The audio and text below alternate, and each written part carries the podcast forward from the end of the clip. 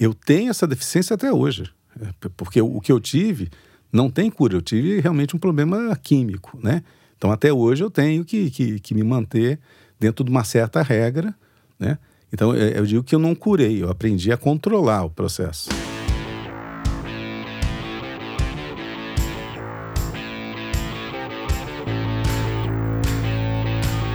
Bem-vindos ao Retrato, que é o podcast do Projeto Draft, de gente falando com gente sobre coisas de gente. Meu nome é Rafaela Carvalho, eu sou editora de conteúdo do Projeto Draft. Hoje quem está à minha frente é o Cari Melo, que é o sócio fundador do Núcleo Pluri de Desenvolvimento Pessoal e Profissional. E a história que ele vai contar pra gente é talvez do próprio florescer dele, pessoal e profissional, mas a partir de um ponto muito complicado da vida dele. O Cari morreu duas vezes para viver uma terceira vida.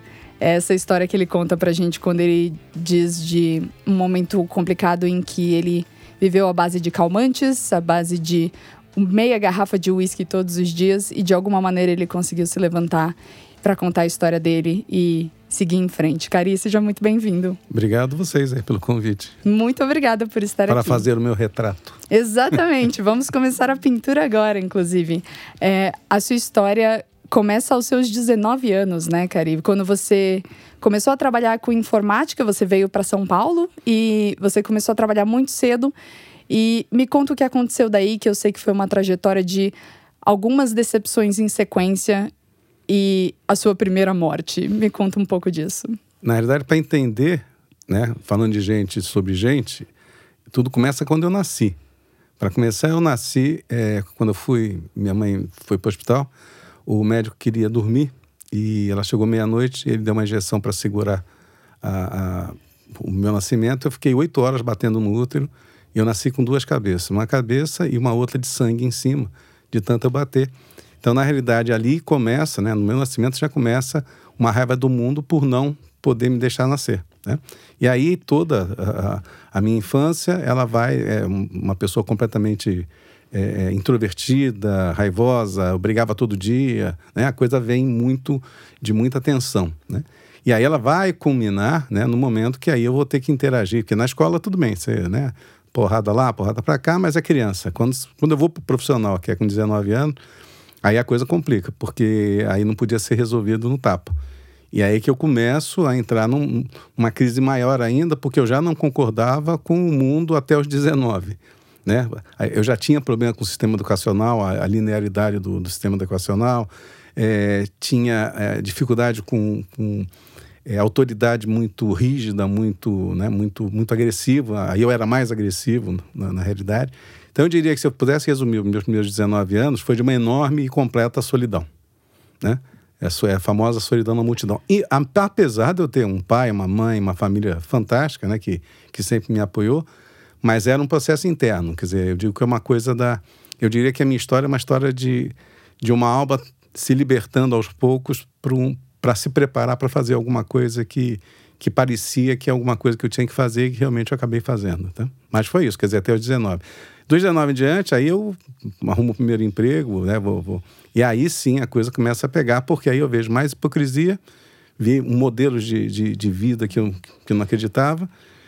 É... Você passou por 11 empregos, em, ou 10 empregos Dos 19 aos 30 foram 11, foram 11 empresas, né? E a maioria delas eu dizia que quem reclamasse três vezes, incomodado que se mude, né?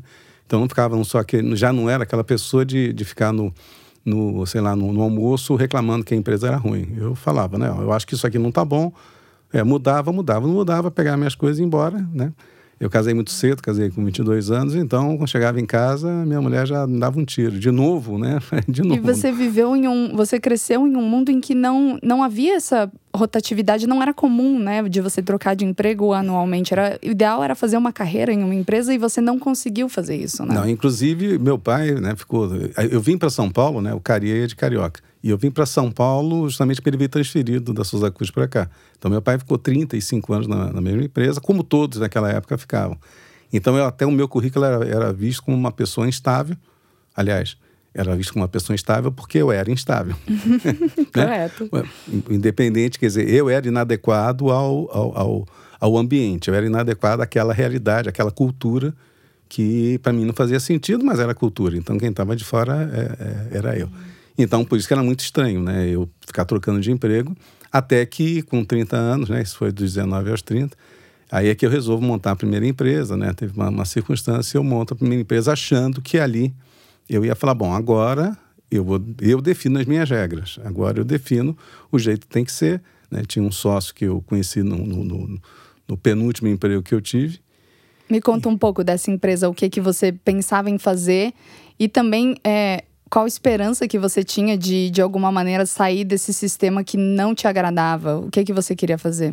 Queria fazer o que hoje é comum, ou pelo menos está começando a se tornar comum. Participação nos lucros, é, uma liderança mais inspiradora, é, as pessoas felizes trabalhando, né? Quer dizer, para mim produzir sempre foi uma, uma questão de alegria, né? Se você produz alegre, você produz melhor, você fica menos doente e, e as coisas fluem, fluem melhor. Então, o meu objetivo era fazer uma administração participativa, então tanto que eu fiz, né? A, a gente tinha uma gestão aberta, a participação mesmo no, nos lucros, até às vezes quando não tinha lucro, eu tinha esse lado muito muito dúbio, né? Que era de um lado ainda tinha agressividade e arrogância, do outro lado era muito é, como é que se diz é, até pernicioso nesse nesse processo, né? Eu digo que também um, um, uma boa frase para esse período é que toda agressão é um pedido de carinho. Então, toda a minha agressividade nesse período ele começa a ficar evidente que eu estava muito carente. Então, eu começo a ser é, muito bonzinho também no, no, nas relações com o trabalho, querendo ser amado. Entendeu? Uhum. Então, ah, não que eu não acreditasse na participação nos lucros, numa, numa administração mais participativa, não é isso. Mas eu acabava forçando a barra. Então, empresa minha virou cabide de emprego de amigo, né? Então, e, e a coisa ia avançando. Então, isso foi dos 30 aos 38. Você tinha uma empresa que focava em que especificamente? E por que, que você percebeu que isso também começou a dar errado? Não é que foi dar errado. Na realidade, é, eu comecei trabalhando com música, com 15 anos. Com 19 já tinha tomado cano lá de umas casas noturnas. Eu falei, não vou ver desse negócio, não. Aí o meu outro lado era, era um lado mais de exatas. Eu sempre gostei de matemática, principalmente de física. Eu gostei. Ah, eu vou para esse lado. Na época, 1976, né? Falaram negócio de computador tal, eu nem sabia que era isso.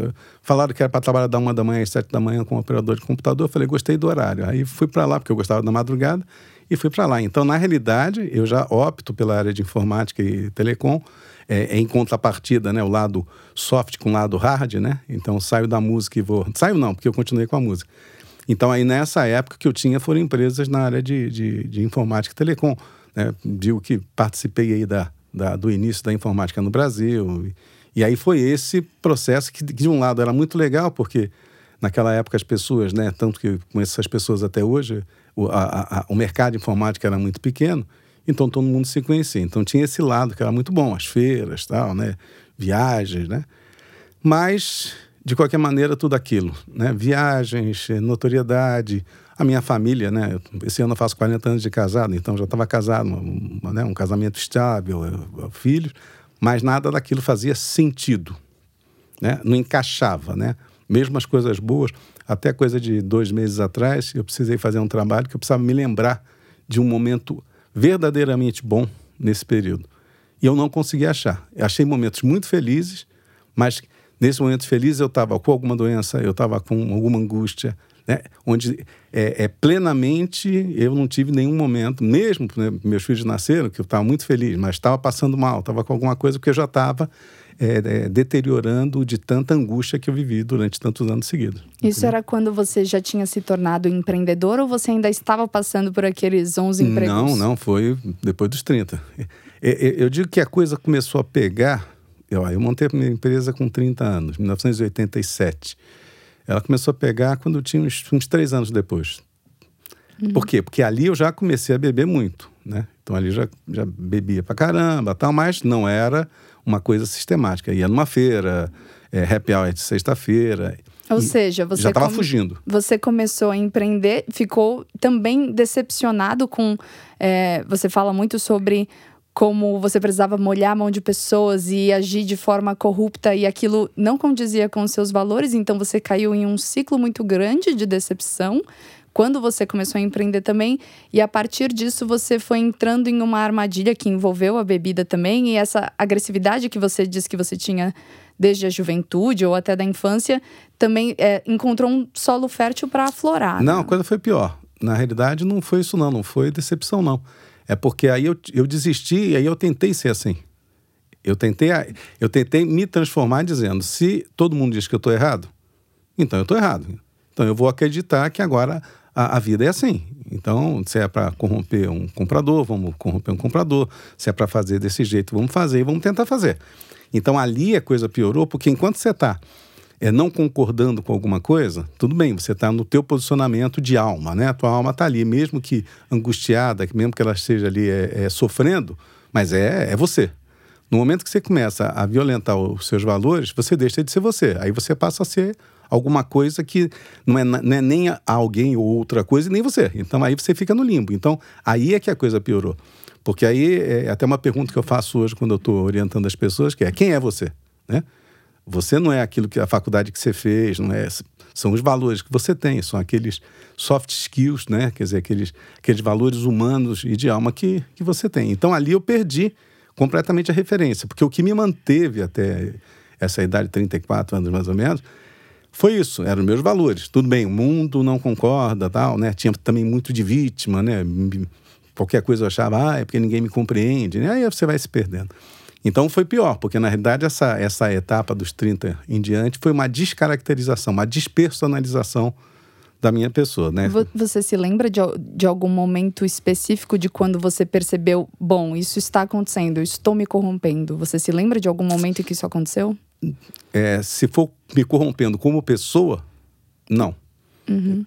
Não tem. Por quê? Porque isso é, é muito maroto, né? Você e vai profissionalmente, indo. quando você percebeu que precisava agir dessa maneira, tem algum, algum momento da sua vida que marca esse entendimento de que Não. você havia se corrompido? Não, porque, porque você imagina, quer dizer, a gente começou com, com, com uma empresa na cozinha da casa do meu sócio.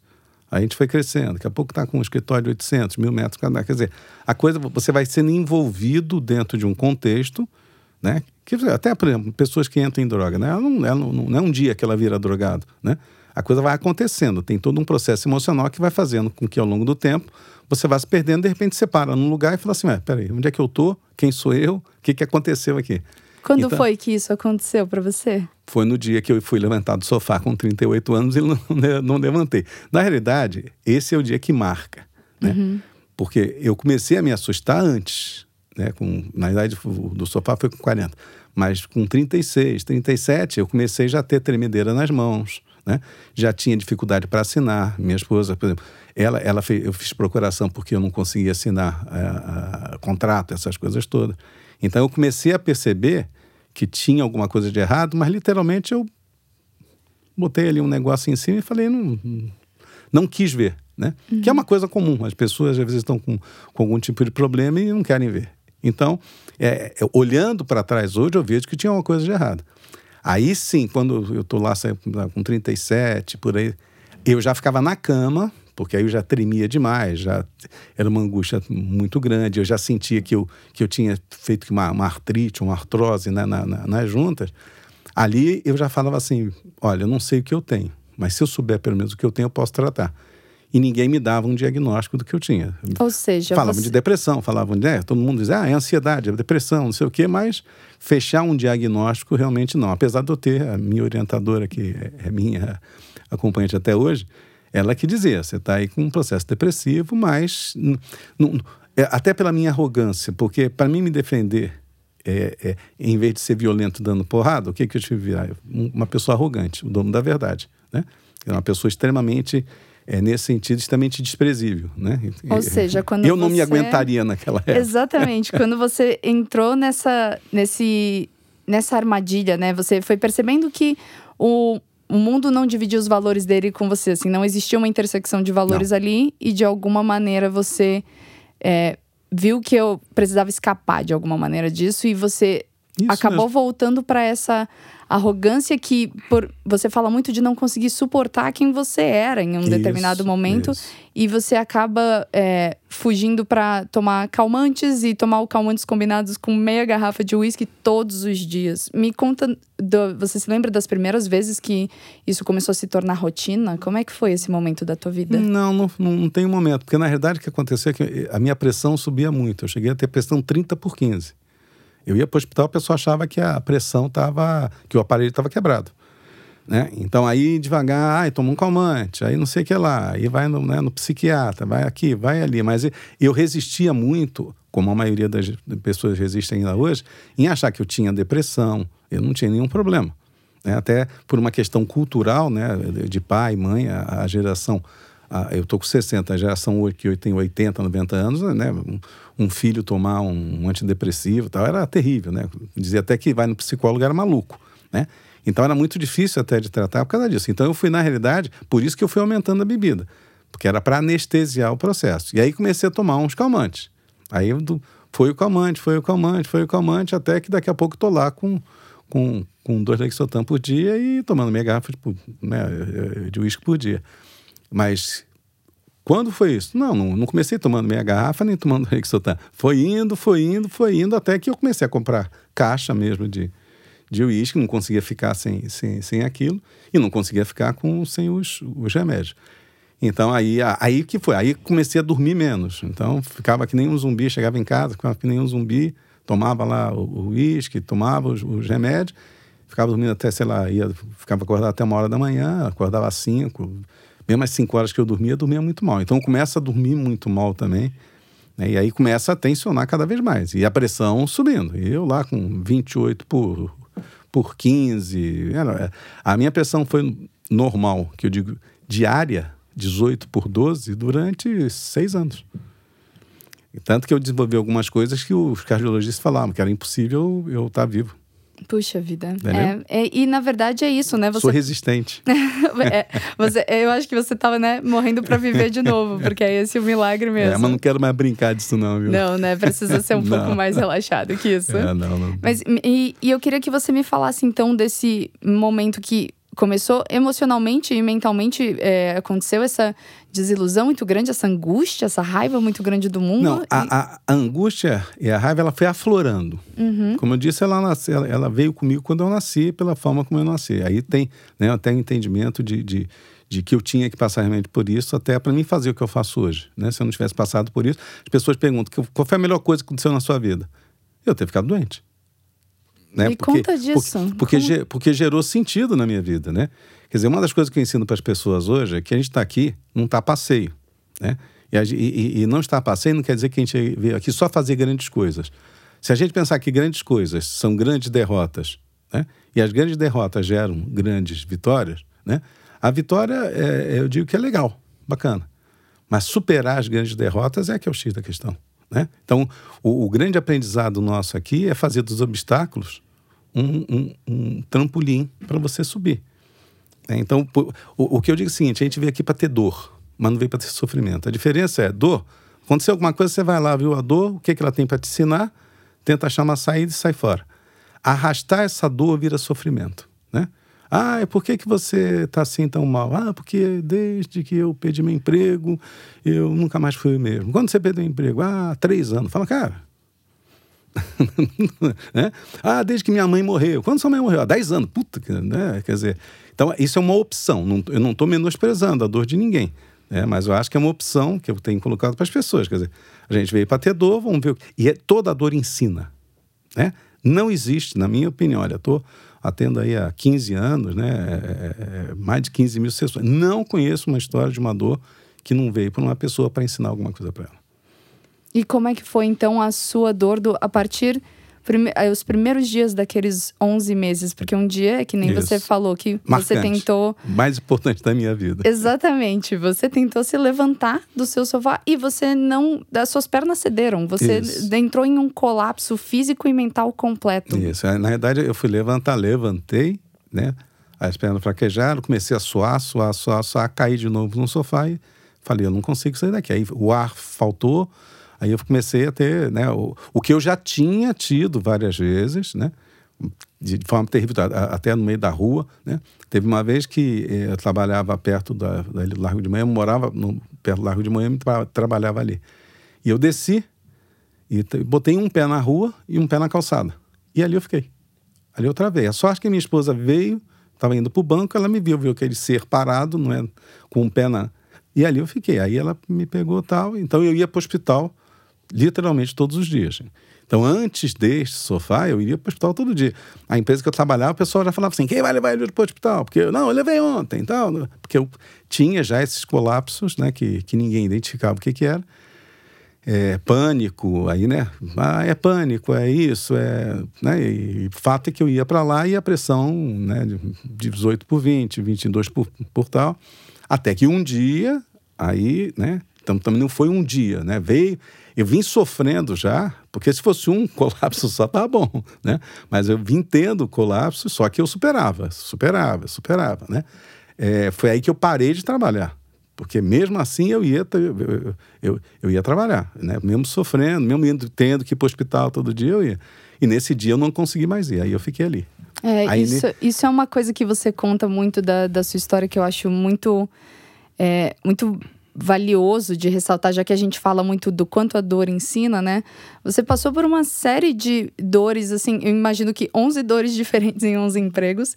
Depois do momento que você se torna empreendedor, a dor de entender que você está tá sendo imerso em um sistema que é muito corrompido e que tem valores que não correspondem aos seus, e viver a dor do, do corpo, da mente e da alma sentirem isso, que nem você fala, né? Isso. Então, é, queria que você me falasse desse momento em que você o, o colapso foi completo, assim, em todas as frentes da sua vida, e você olhou, se viu no sofá e falou: Eu não consigo sair daqui.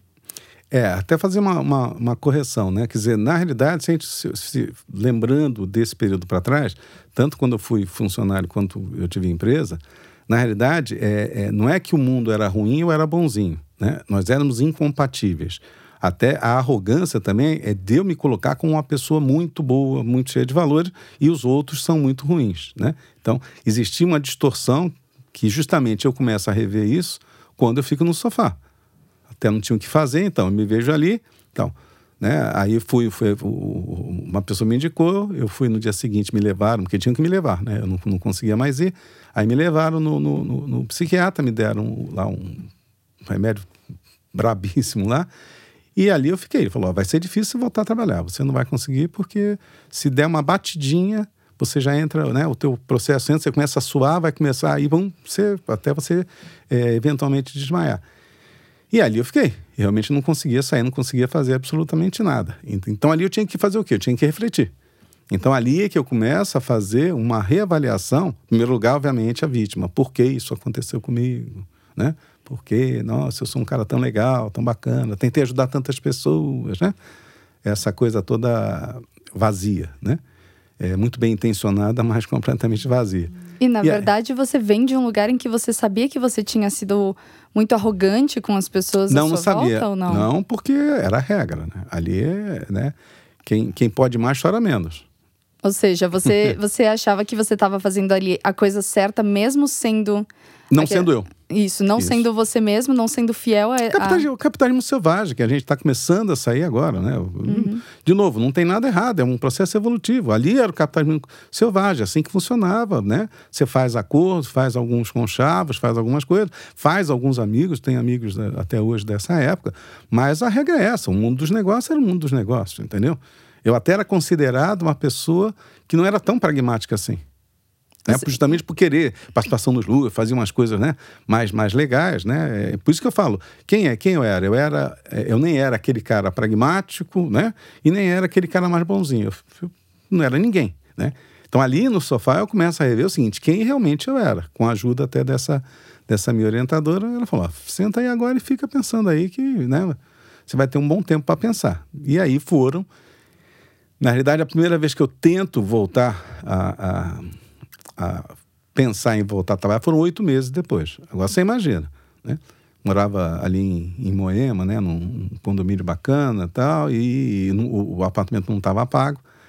E aí começa, né? Conta e conta e conta, e aí perde para um, aí um dá dinheiro. E aí a gente chegou a não ter dinheiro para comer. Aí leva, né, manda para casa da minha mãe, para casa né, do... E a gente vai e, e a minha esposa também estava sem trabalhar, aí tenta arrumar emprego. E aí eu, aí eu tive que passar por vários momentos de, de, de verdadeira humilhação, né? Então, por exemplo, quando eu tive que renegociar, é, porque aí eles falaram que iam tirar a gente do apartamento. Não, ia, não ia despejar mais, né? Veio a pressão aqui. Aí eu falei para meu esposo, faz o seguinte, né? me põe no carro, né? Aí me joga e vamos lá na, na, na construtora. Nem vou falar construtora aqui, tá? É, aí eu vou lá, porque o cara, não, porque vai pagar. Eu falei, me, me leva lá. Aí eu falei, ó, me põe na. É, é com o senhor, é, eu, é, todo capengando, falava torto, né? Aí, mas razoavelmente bem, né? Aí me, até minha esposa me colocou sentado lá na, na cadeira, eu falei, ó, sai da sala e fui eu, cara. E ali eu parei de me controlar.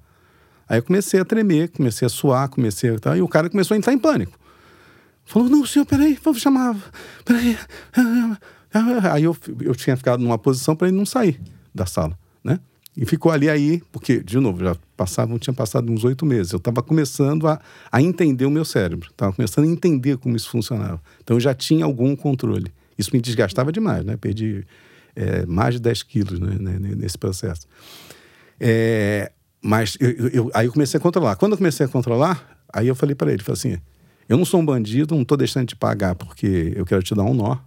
É só para você ver que eu não consigo trabalhar. Você consegue entender? Então pronto, vocês façam o que vocês quiserem. E ali eu consegui, né, com, com isso, fazer uma renegociação, de me deram mais, mais um prazo até que eu é, é, conseguisse sair daquele apartamento e depois fui para uma casa, até que a casa que eu moro até hoje, que é a casa que eu queria realmente morar. Mas tiveram várias situações onde você, onde eu tive que fazer uma das coisas que eu mais gosto, que é me expor, né? E não era, não era comum e agora está começando, pelo menos eu tenho incentivado as pessoas até o retrato aqui é isso: é você expor as suas dores para todo mundo ver que todo mundo tem dor. Fica todo mundo metido a besta. Não, é. que sou forte, sou isso, né? É, e isso foi, você fala que foi no oitavo mês, então você ficou ali refletindo durante. Foram 11 meses no total 11. que você ficou ali. Na de... oito eu falo assim: será que eu consigo, né? Voltar a trabalhar? Será que eu consigo? Oito meses por aí, eu, eu já consigo descer, porque isso é muito interessante do cérebro. Eu já conseguia descer no condomínio, eu caminhava dentro do condomínio, tá? Mas se eu tivesse que sair do meu apartamento para ir para o trabalho ou para a rua, eu não saía do sofá. O cérebro travava. Ou seja, é, isso eu queria muito entender essa parte dessa de como o seu cérebro estava processando tudo. Você sabia que tinha que refletir sobre o que estava acontecendo com você? Eu me lembro de você contar também de a sua esposa todos os dias perguntava: você vai conseguir se levantar isso, hoje? É, e você falar. Não, isso não. a partir dos oito meses. Né? E você isso. falava que ainda não, não que ainda pronto. não estava preparada. Não estava pronto. Eu, eu queria que você me falasse desse período assim, inicial, que na verdade você só refletiu, ficou no seu sofá. o que que passava pela tua cabeça? Nada. Nesse primeiro, quando eu falo, né? Aí detalhando mais, né? No primeiro momento, nada. Fiquei a vítima, porque aconteceu isso comigo, eu ficava sentado, né? A minha esposa saía, meus filhos saíam, eu botava comida, porque eu não ia nem na cozinha, nem, nem no banheiro. E, e ficava ali, com as pernas para cima, né? Olhando a televisão, meu cachorro do lado. E eu ficava ali o zumbi o dia inteiro. Você sentia culpa? A partir do momento que eu, que eu comecei a tomar o remédio, eu não sentia absolutamente nada. Fiquei morto-vivo. Ficava ali, ficava lá, né? Com o olhar perdido tal. Aí fui emagrecendo, emagrecendo, fui definhando, né? Fui ficando ali, é, é, perder, literalmente perdendo a vida. Né? Você conseguia se levantar para fazer alguma coisa como tomar banho, por exemplo? Não, aí quando tinha minha esposa ou meus filhos estavam em casa, eu conseguia. Mas quando eles não estavam, para mim na cozinha, só mesmo alguns meses depois, né? Depois que eu, que eu comecei a treinar o meu cérebro. Por isso que eu digo que o meu grande momento foi quando eu consegui montar um plano que eu falei, não, eu preciso montar um plano, porque eu já consigo é, andar aqui dentro do condomínio, eu já consigo né, levar meu cachorrinho. Eu agora preciso sair do condomínio, eu preciso, né? Porque se, se os médicos dizem que eu não vou conseguir voltar a, a trabalhar, o que, que, eu vou fazer? Eu vou ficar aqui com 40 anos, 41 anos, né? E vou, vou né? É, é, principalmente porque eu não estava paraplégico, não estava nada. É, era uma doença emocional, né? Psicoemocional é, que eu nem sabia disso, falava, não tem nada físico, eu tenho que sair daqui. Então é aí que eu começo a preparar um plano para mim conseguir sair para a rua e, e, e, e, con conquistar esse, esse, esse trabalho, que foi me programar para levar meu filho na escola. É, é, isso é uma coisa interessante que você fala de como é, durante meses você pensava que você podia evoluir um pouquinho, né? E é, começou com levantar e andar até a porta do seu apartamento? Não, isso não. Isso no começo não. Eu não pensava em nada. Isso foi acontecendo. Foi depois desses oito meses. Foi, né? Isso foi 11 meses. Depois de, de 10 a 11 meses, uhum. aí é que eu já né, falei, eu preciso agora realmente voltar, eu preciso produzir. Né? Com, eu tenho, eu, só para só entender, eu tenho essa deficiência até hoje. É, porque o que eu tive não tem cura. Eu tive realmente um problema químico, né? Então, até hoje eu tenho que, que, que me manter dentro de uma certa regra, né? Então, eu digo que eu não curei, eu aprendi a controlar o processo. Né? Então, foi isso que eu comecei a entender, que eu comecei a me entender. Né? Então, aí que, em algum momento, eu falo: não, hoje eu vou, agora eu vou montar um plano, vou levar meu filho na escola. Aí é que eu programo, né, durante alguns dias. No primeiro dia eu levanto do sofá, aí no segundo dia, né, demora um dia inteiro, perco um monte de, de peso de novo, porque eu suava, caía, desmaiava, suava. Aí no segundo vou até o elevador, no terceiro desço na garagem, quarto entro no carro, quinto dou uma volta na garagem, sexto dou uma volta no quarteirão, e no sétimo dia pego meu, meu filho, ponho no, no carro e levo lá no, no, Augusto Laranja, lá onde ele estudava. 15 minutos para ir. Chego lá, eu tenho que voltar, e eu tinha me programado para ir. Quando eu resolvo voltar, pum, começa a travar tudo de novo. Você começa não tinha computado essa etapa. Não, aí é que eu entendi como planejamento estratégico, operacional e tático é fundamental. Que eu devia ter planejado que eu tinha que ir, tudo que vai, né? Normalmente tem que voltar. E aí é que eu, quando eu vou voltar, aí começa a travar tudo. E aí aquela coisa, né? É, mãe na porta de escola é super compreensiva, mete a buzina, né, no, a buzina do carro, e aí eu vou ficando mais, aí vou travando mais, que eu, a, a, até para ter uma ideia, é, parecia que estava com um ataque epilético, então eu ia travando, eu ia, né? Aí veio a polícia, né? Achou, a polícia já achou que eu estava exorcizando ali, né? Tinha, porque eles não não tocaram em mim, não abriram a porta do carro, puseram o carro do polícia do lado para mim sair da porta do colégio. Aí eu fui devagarzinho, eu demorei 15 minutos para ir do condomínio até o, o, colégio, demorei uma hora e meia para voltar, porque aí eu fui devagarzinho, 10, 20 quilômetros, né? Aí parava num posto de gasolina, a polícia parava atrás, e eu digo que se eu saísse, eles me abatiam a tiro. Né? E eles foram me acompanhando até a porta do condomínio. Então, até hoje, eu acho que eles não sabem o que aconteceram, mas. É, é, mas sabiam que você é, precisava de ajuda ali, né? Não, eles, o que eles acharam é que a população precisava de proteção. que você representava um risco. Que eu ali. representava, mas não, tem, não tenho dúvida, porque inclusive eles ficavam olhando. Um deles sacou o revólver dentro do carro. É, e eu acho que isso é muito é, denota muito do nosso desconhecimento de situações como essa. Né? Completa, inclusive, né? Vezes que eu tive isso na rua, né? Como pessoas que têm ataque epilético, né? No meu caso não era isso, era, era a gente pode considerar hoje que, que era um ataque de pânico, né? Piorado, né? Vamos colocar assim para as pessoas terem uma ideia. As pessoas não sabem lidar com isso, né? Não tem, não tem a mínima noção do que é. Como não tem, se tem um infarto, não tem. Quer dizer, as pessoas, normalmente, elas fogem da, da dor do outro. Né? Como se.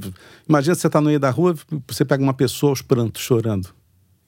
As pessoas não sabem o que fazer. Quer dizer, o acolhimento é, é até uma coisa interessante, né? Porque eu estava falando isso numa palestra que eu dei na Nova Bra quinta-feira. A gente não foi treinado a ser generoso, acolhedor, né? Para a, a, a, ter empatia. A gente não foi treinado, a gente não, não é educado para isso. Então, como é que eu faço no momento que eu vejo uma pessoa chorando na rua, uma pessoa tendo um ataque na rua? Né? As pessoas ficam sem ação, porque esse, essa aula eu não fui, essa aula não me deram. Né? E a gente não consegue fazer isso nem consigo às vezes, né? Não consegue, não consegue. A, a, a, a, de novo, não tem nada de errado, é um processo evolutivo. Nessa etapa anterior ao mundo VUCA atual, né, da, da evolução, é, nós vivemos um mundo duro, né, um mundo é, de produção, um mundo de hard skill técnicas, né? É coisas para fazer, né? Você pega uma empresa, tem o cargo e você se encaixa no cargo. Não é uma pessoa e depois você define o que ela vai fazer, né? Então, é, é, era um mundo muito frio, um mundo muito duro. E um mundo que eu chamo até de patológico, porque um, um mundo frio, duro, dizendo, querendo falar em liderança inspiradora, engajamento, hum, né? Mesmo numa família, né? Quer dizer, não, vou, vamos compreender o meu filho, desde que ele faça tudo que eu estou mandando e tudo que eu acredito. Então, esse é o mundo que a gente viveu. Né? O mundo que a gente está vivendo agora é um mundo cada vez mais soft skill mesmo. Né? Cada vez é que é. O que você acha?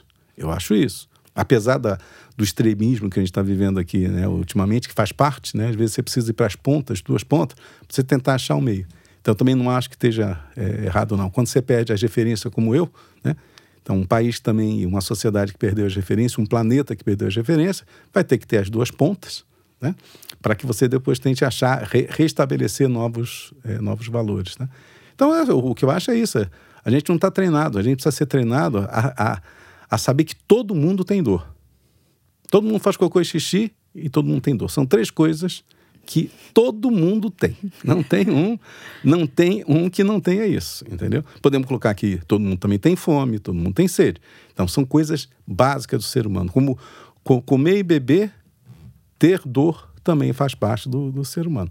Quem nega isso é doença na certa, aí é psicossomática e outras e outras variáveis disso. E você, é, acho que isso, você aprendeu isso na prática de uma forma muito incisiva, né? Muito dolorida. Muito dolorida. É, você aprendeu é da, da, melhor forma possível, já que a gente está falando da dor. Tanto que eu não esqueço, eu, aprendi é, também com, que eu não esqueço. A gente está falando de quanto a, a dor pode ser frutífera. Você aprendeu sobre dor da melhor forma possível, então, porque foi quando doeu mais, né? E a dor tem uma coisa, né? A dor, se você quer ter uma verdadeira alegria, precisa de dor. Então você vai ver que na, na história da humanidade, todos os grandes mestres, ou todos os grandes líderes, né, eles tiveram grandes dores, mas eram extremamente alegres. Porque a alegria, justamente, é esse antídoto, que não é um remédio, não é uma bebida, que faz com que você olhe a vida de uma forma mais leve, entendendo o quê? Que as dificuldades fazem parte da vida. Que você não precisa ser né, ranzinza, mal encarado, né? Cara de mal aí, que nem, nem tem uns, uns, presidentes aí no, pelo mundo que ficam, né? Com cara de bravo. Né? Ali só tem uma pessoa insegura, frágil, né? Que é um ser humano qualquer. Então é mais fácil dar um sorriso, dar um sorriso. O, o que eu digo é o seguinte: em qualquer dificuldade, seja falência, seja uma doença, ri. Mas não é aquela risada de nervoso, né? É você olhar e falar assim: meu Deus do céu. Por exemplo, no meu caso, continuo tendo dificuldade. Quando acontece, eu dou risada, falo de novo, né?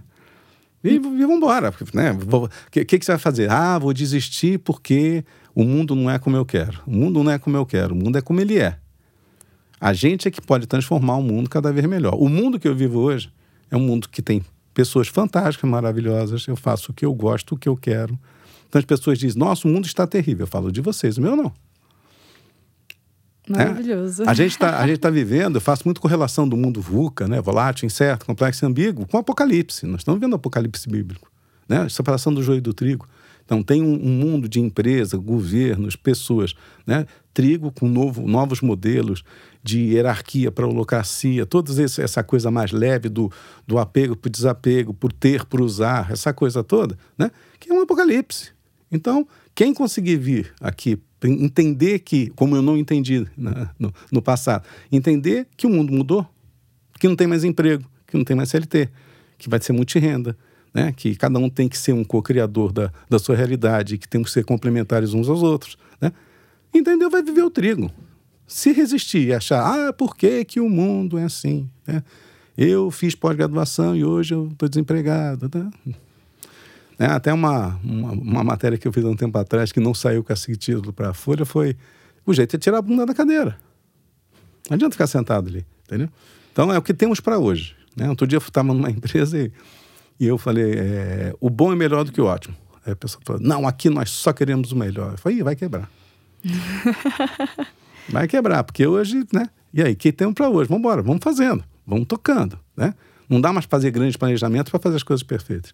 Nós estamos indo cada vez mais para um mundo funcional. Né? Na relação dos pais com os filhos, marido com esposa, é, funcionário com chefe, quer dizer, um mundo mais, literalmente, não é nem democrático, mais humano. Né? E nesse mundo que está sempre mudando agora, você sente que consegue se, se encaixar ou você, ou você é autor de alguma maneira desse, dessa nova configuração, desse mundo? Como que como que o Cari se coloca hoje no mundo do jeito que o mundo é hoje, pensando em naquela dor que ensinou, pensando que não é uma coisa que ele vai curar e que vai sempre existir, que sempre vai ter essa sombra na, da vida dele. Como que você se comporta nesse mundo hoje, pensando naquela pessoa que vinha de muita, hum, muito rancor e muita angústia? Não tem sombra, né? Então, né, uma coisa, não tem sombra, né? Na realidade, é faz parte de mim. Uhum. Né? Nós temos histórias. As histórias fazem parte da gente. A história que é uma sombra, você precisa resolver. Porque ela não é uma sombra, ela é um aprendizado. Né? Então, na realidade, tem essa, esse histórico. Né? O que eu fico muito feliz é o seguinte: é, é, depois que eu tive meu colapso, 48 anos, voltei para a Telecom ainda tal, e aos 48, né, há 15 anos atrás, 14 anos atrás, é que eu faço a minha virada definitiva. Eu fiquei esperando esses 14 anos, o pessoal até morre de rir. Eu fiquei lá atendendo minhas pessoas, tendo meu negócio tranquilinho lá, né? Porque eu falei, uma hora o mundo vai entender que esse modelo é insustentável. Seja com a natureza, seja com as pessoas, seja na, na, no, com o tipo de capitalismo. E a hora que eles entenderem, como não sou o único, tem, né, aí eu descobri o movimento do capitalismo consciente, é, sustentabilidade, diversidade, todas essas pessoas que estão fazendo esse movimento. Então, na realidade, o que eu estou fazendo cada vez mais é me inserindo né, dentro desse contexto e auxiliando o fortalecimento de, desse, dessa nova visão de mundo, dessa visão de mundo mais integrativa, tudo isso que a gente, que a gente colocou aqui agora. Então, o, a minha estratégia foi muito interessante por causa disso, porque eu falei, eu não consigo viver neste modelo. Esse modelo ainda existe, mas eu consigo fazer o meu mundo e fazer com que as pessoas venham a mim e eu possa auxiliar elas dentro das dores delas, sejam profissionais, sejam pessoais, etc. E, e na hora que o mundo quiser me escutar, foi quando eu comecei a fazer há dois anos atrás meus vídeos e tal, né? Que eles quiserem me escutar, eu tenho o que dizer. Então, é, é, por isso que eu digo, eu, não luto mais contra a maré. Agora que a água chegou onde eu tô, eu vou fluir com ela. E com outras pessoas que também estão pensando comigo. A gente tem a saída, a gente sabe como é que vai ser? Não, graças a Deus que a gente não sabe. Por quê? Porque a gente vai construir isso junto. né? Então, é cada vez mais as pessoas conversando mais com as outras, entendendo, ajudando, complementando, escambo. Né? Tem um blockchain aí para resolver uma série de problemas. Sistema financeiro, é sistema familiar, educação. Né? Imagina né, hoje uma criança entrar na escola para fazer primeiro grau, segundo, terceiro. Esquece, ela entra no Google e, e vai pegar o que ela quer.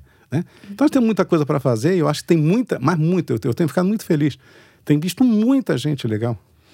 Por isso que porque quem vem fala para mim, nossa, porque o mundo está terrível. Eu falo, o seu, o meu já foi.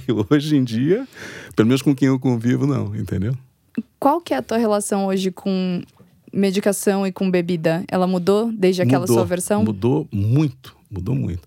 Então hoje eu faço tratamento com homeopatia. Né? Já tenho muito tempo com, com médico bem, bem bacana, com floral, né? Que eu tenho, inclusive, lá no, no, no Pluri, né? E com a bebida, fiquei 14 anos sem beber uma gota de álcool. Não, 12 anos. Não, não mais, pois do, dos 40 aos 57. Então, aos quatro anos atrás, minha esposa começou a me encher o saco. A gente ia para viajar, ela falou, oh, toma uma cervejinha comigo. Eu falei, puta, não, não quero, tal, tal. E aí, devagarzinho, eu fui. Então, eu gosto hoje. Então, é, por exemplo, é, eu não tenho nenhuma regra, né? Mas, por exemplo, sábado eu estava com um monte de amigo músico em casa, a gente fazendo um, né, uma festa. Aí eu bebo. Mas, por exemplo, não sou para chegar em casa tomar um aperitivo, né? Às vezes eu vou no clube e não bebo nada, né? Por exemplo, domingo eu não bebo nada. Mas se, se eu estou no sábado com alguém, eu, aí eu, eu bebo. Então, a, a minha, até falei isso para minha esposa, não por acaso, semana passada. Eu falei, como a relação com a bebida, porque também você negar, né? É, é que nem é, é, eu me considerar um alcoólatra. Não posso beber porque senão eu vou, né? E não. Quer dizer, é, é possível uma pessoa que nem eu, que eu né, literalmente era um, um, um alcoólatra, é você ressignificar toda a tua vida e hoje poder. Às vezes eu passo 15 dias sem beber nada. Entendeu? Quer dizer, a, a, a bebida como comida, mudei completamente o meu, minha relação. Exercício físico, sempre gostei de exercício, mas exercício físico, é, adoro bicicleta, tá? A, a vida é um contexto, né? Então a gente não muda só a bebida, a gente vai mudando o quê? A gente vai mudando, nós somos seres integrais, a gente vai mudando a concepção de mundo e com isso vai mudando o quê? A sua relação com todas as coisas com a qual você tem. Até a forma de respirar você muda. Né? Meditação, aí né, você vai fazer. Diferente. Então tudo, tudo é diferente. Né? Por isso que não tem solução mágica. Né? É um processo, eu chamo que é uma, a evolução da consciência humana. Você sai da primeira, primeira dimensão da, da consciência humana é não tem jeito. pessoa sentada no meu sofá, não, não tem jeito, não tem saída. Aí essa, pula para a segunda dimensão. É, talvez eu consiga resolver isso, né? Aí vai para a terceira dimensão. Bom, eu acho que pode ser assim, assado. Poxa, aquilo pode ser. Até que vai para a quarta dimensão dizendo o seguinte: eu posso tudo. Aí começa a usar córtex frontal. Aí entra na, na parte que eu gosto de, de ciência, da nova ciência, né? Epigenética e física, essa coisa toda. E me conta das suas dimensões, então, do primeiro momento do não tem jeito. Primeiro, então, antes, né, eu comecei exatamente isso. O mundo não tem jeito. Eu tenho que me adaptar a ele. Aí vai para a segunda dimensão. Né? O mundo tem jeito, sim. Eu tenho que me tornar como eles. Né? Aí eu fico com a, né, com, com, a, com a bipolaridade lá, com as duas personalidades. Aí vem a terceira. Olha, existe uma terceira saída. Né? É você ser o que você nunca foi. Né, tem até a frase, uma frase forte dessa época do, do, do, do meu colapso foi: nunca é tarde para você ser o que você poderia ter sido. É a frase que eu vou buscar. Quem eu poderia ter sido que eu não fui? Então, isso é a terceira dimensão, onde você dá essa possibilidade. E a quarta, eu digo que é você fluir na vida. Até foi uma coisa que no business, no modelo de negócio lá do, do Pluri, quando a Mandala, lá, o Lourenço Bustami, ajudou a gente lá, a, empresa dele, que eu consegui convencê-lo de que um dos valores do Pluri era a fluidez. Ele falou, cara, botar fluidez no business. Eu falei, aqui flui. Né? Então, a quarta dimensão é você fluir. Né? Você não, não briga contra o mundo. Você faz um movimento e vê o que, que o. Né? Seja um negócio, seja um filho, seja alguma coisa, o que, que ele te devolve. Né? O universo, ele está, todo momento que você faz um movimento, ele está te devolvendo. As pessoas são tão enlouquecidas que elas não veem. Elas não percebem quanta coisa está vindo para a gente e a gente está tão enlouquecido que a gente não percebe. Quando foi que você começou a perceber essa fluidez do universo ah, na tua ah, vida? Eu, eu, eu, eu venho percebendo e vou e estou percebendo que a gente pode chamar de intuição, né? E está ampliando cada vez mais, mas ela, ela, ela, ela, ela nasce de uma forma, vamos dizer, muito forte do instinto, né? Então, do instinto veio lá e eu levanto, né? Tem que, eu tenho que sobreviver, tenho que voltar a trabalhar, tenho que voltar a, a, arrumar um jeito na vida. Aí isso vai virando uma intuição, algo mais leve, menos, né? menos do, do animal. E vai, vai, vai fluindo. Quer dizer, não, por isso que eu digo, né? No mundo linear é quando, né? E no mundo não linear é foi acontecendo. As coisas vão. Aí sim você consegue fazer um parâmetro dizendo o que mudou, por exemplo, nesses 21 anos para 22, que eu vou fazer 20, 62 agora, 19 de agosto. O que mudou nesses, nesses 20 anos, nesses 22 anos? Uma pessoa linear, uma pessoa fluídica. Uma pessoa rígida, uma pessoa mais maleável, adaptável. Hoje, hoje eu consigo conviver com qualquer ambiente. Tendo conhecido aquela versão de você que não conseguia agir. É, e se lembrando de quem você foi naquele período, você ainda tem algum medo? Eu tenho um milhão de medos. Tenho muito medo. Quem não tem medo é um problema. Inclusive, o grande problema do ser humano é quando ele, inclusive, é passar a ser um psicopata. Né? O que é, é, não existe em mim hoje é o medo me dominar. Né? Então, esse negócio de dizer que não tem medo, aliás, quanto mais a gente vai entendendo do mundo, mais a gente vai vendo os perigos que ele tem. Mas, por exemplo, eu não tenho, no sentido, é, é, é mudar a palavra só para entender uma, uma, diferença. Temor, por exemplo, de um filho sair. Hoje meus filhos estão né, com quase 40 anos, 30 e pouco, mas quando eles eram jovens, né, mesmo naquela época, ai, o que pode acontecer? Isso eu não tenho, né? Que é essa paranoia, né? Mas o medo é normal, medo de ficar doente, medo de não, ter dinheiro, sei lá. Vem, mas vem, só que hoje ele passa em 3, 4 segundos. Você tem medo de. Você sente um medo de 3, 4 segundos de uma recaída para aquele momento? Não, não.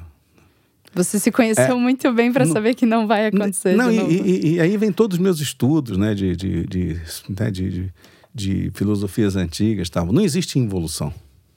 Né? Não existe involução. Até o Einstein, que é um grande ídolo meu, dizia o seguinte: uma mente que se abre a uma nova ideia jamais retorna ao tamanho original. Você abriu a cabeça, né? tanto que as pessoas sentam lá no meu sofá lá, e uma, algumas delas, porque eu falo isso, ela fala assim: você não podia, eu não podia ter sabido, que agora eu sei e não tem como esquecer. Eu falei, isso, agora não tem jeito, nego. Então, né? É. Então, uma mente que se abre uma nova ideia jamais retorna ao tamanho original. Então, medo de voltar, não. Mas, logicamente que eu tenho medo de ter alguma coisa. Então, quando vem algum sintoma que eu vejo que, né? Aí eu tenho, aí eu ligo pro médico e tal. Mas não, não existe o pavor, não existe, por exemplo, aquele medo de não conseguir resolver, né? Porque não tem o que resolver. Tem o que fluir, tem o que viver. Bom, vamos tocando.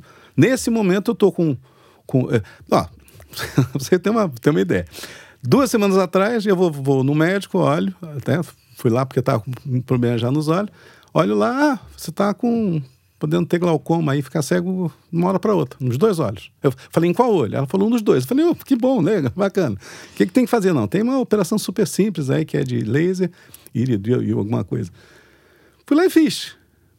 Você entendeu? Então, vou dizer que não tive medo. Imagina, eu voltei do carro porque tinha que trazer um acompanhante, fui para casa chorando no carro. Meu, ficar cego tal. Eu falei, para, quem vai ficar cego? Se tivesse ficar cego, já tinha ficado. Então não vai ficar, né? Aí peguei minha esposa, fui lá, fiz a, a, operação, inclusive hoje à noite, eu vou no médico para ele dar, fazer a alta. Mas nesse momento eu tô com, com os olhos, que é um outro problema, que eu tô completamente inflamado. E aí, nem por isso, eu, ah, olha, eu, eu, Rafael, eu não vou porque eu tô com os olhos inflamados, eu tô com medo de isso pior. Não, não, não entendeu? Então, por isso que eu digo, quem não tem medo é patológico, né? Então, o que a gente não pode é ser dominado pelo medo, né? Você tem que acolher o medo. O medo é ausência de luz. O, medo é ausência de informação. O medo é ausência de amor. E, nós, nenhum de nós é, é, é tão iluminado assim, né? Para dizer que não, eu sou pleno de amor, sou nada. Então, a gente vai ter esses, esses, essas recaídas. Isso é humanização. Humanização é saber que eu sou humano. Aliás, eu tenho grupo de estudos, né? E aí as pessoas, não, por quê? Você fala assim porque é você. Eu falo, é, é, por quê? Porque isso, em algum momento alguém me deu a chave? Não. Aí, aí eu vou passando, ó, tô passando por isso agora, tô passando por isso agora. Aí fica todo mundo, ah, eu também, eu também, eu também, eu também. Você entendeu? Quer dizer, a humanização é esse que eu né, comecei até falando isso, esse entendimento que não, todo mundo está ali em, em graus diferentes. É o que a gente faz com a dor e com o obstáculo que é o segredo. É o que a gente faz com isso. Isso até me leva para a nossa última pergunta, que eu acho que é o, o que você pode dizer para a gente de qual foi a maior lição que a dor te deu, já que ela é tão frutífera na sua vida e você conseguiu moldá-la de uma forma que te ajuda a evoluir todos os dias. Qual foi a lição que a dor te ensinou que você se lembra todos os dias quando se levanta? A, a dor, ela me ensinou um, uma, uma coisa que eu ensino também, que é desenvolver musculatura espiritual. O que significa isso? Resiliência. Né? E a resiliência com alegria, quando você começa, no bom sentido e da melhor forma possível, rir da vida, né? você adquire musculatura espiritual. Por quê? Porque as coisas que vão acontecendo, né? Não é só as coisas que acontecem comigo, né? As pessoas que eu estou que eu auxiliando vêm com, com, situações terríveis. E aí, vou ficar chorando com ela, né? Não. A, a gente tem que levar a vida nessa, nessa, nessa fluidez alegre e eu chamo isso de musculatura espiritual, porque ao longo do tempo você vai ficando mais resistente e rapidamente aquilo que demorava anos, meses, dias, minutos, aquela dor vai durar segundos. Então, dor você vai ter. De novo, que eu falei da diferença de dor e sofrimento. O, a, o, o, tempo que você vai ter aquela dor, aquela dificuldade, aquele medo, né, aquela instabilidade, né, que, que vai desde uma mãe que, que fala, ah, meu filho saiu, né? Quer dizer, ou até o cara diz, nossa, fali e agora, o que, é que vai ser? Ou estou com câncer e tenho quatro dias de vida. Não importa a intensidade da dor. Né? A gente tem que desenvolver essa resiliência com alegria, que eu chamo de musculatura espiritual. Né? É você rir da sua dor. Você vai no hospital do câncer, você vai ver a moçadinha lá, a criançadinha rindo. Não quer dizer que ela esteja rindo direto, mas ela está ali tentando, porque só alegria cura. Não é nem o amor para mim, eu acho que é alegria. Porque a alegria pressupõe amor, né? A alegria é real, não é, não é, não é ficar sorrindo de bobagem, não, tá? Carimelo, muito, muito obrigada pela sua participação no retrato. Muito obrigada pela honestidade e por falar. É, é muito, é muito interessante para nós ver uma história de uma pessoa que hoje consegue orientar outras como coach a partir da própria trajetória e podendo dizer exatamente isso que você falou, de pô, eu tô me sentindo mal, e você fala, eu também, todo, todo mundo tá, estamos nesse mesmo barco. Temos algo em comum. Exatamente, vamos fazer uma intersecção a partir daqui. Então, Obrigado vocês aí pela oportunidade de falar de novo. Não, agradeço muito pela sua presença. A gente vai linkar o post do, do Cari, do, da editora de, da sessão de Life Hackers no site do Draft. Vai estar no, no post desse episódio. Por hora, queria agradecer muito a sua presença e dizer que a gente se vê então na semana que vem aqui no Retrato, que é o podcast de gente falando com gente sobre coisas de gente do Projeto Draft. Até lá!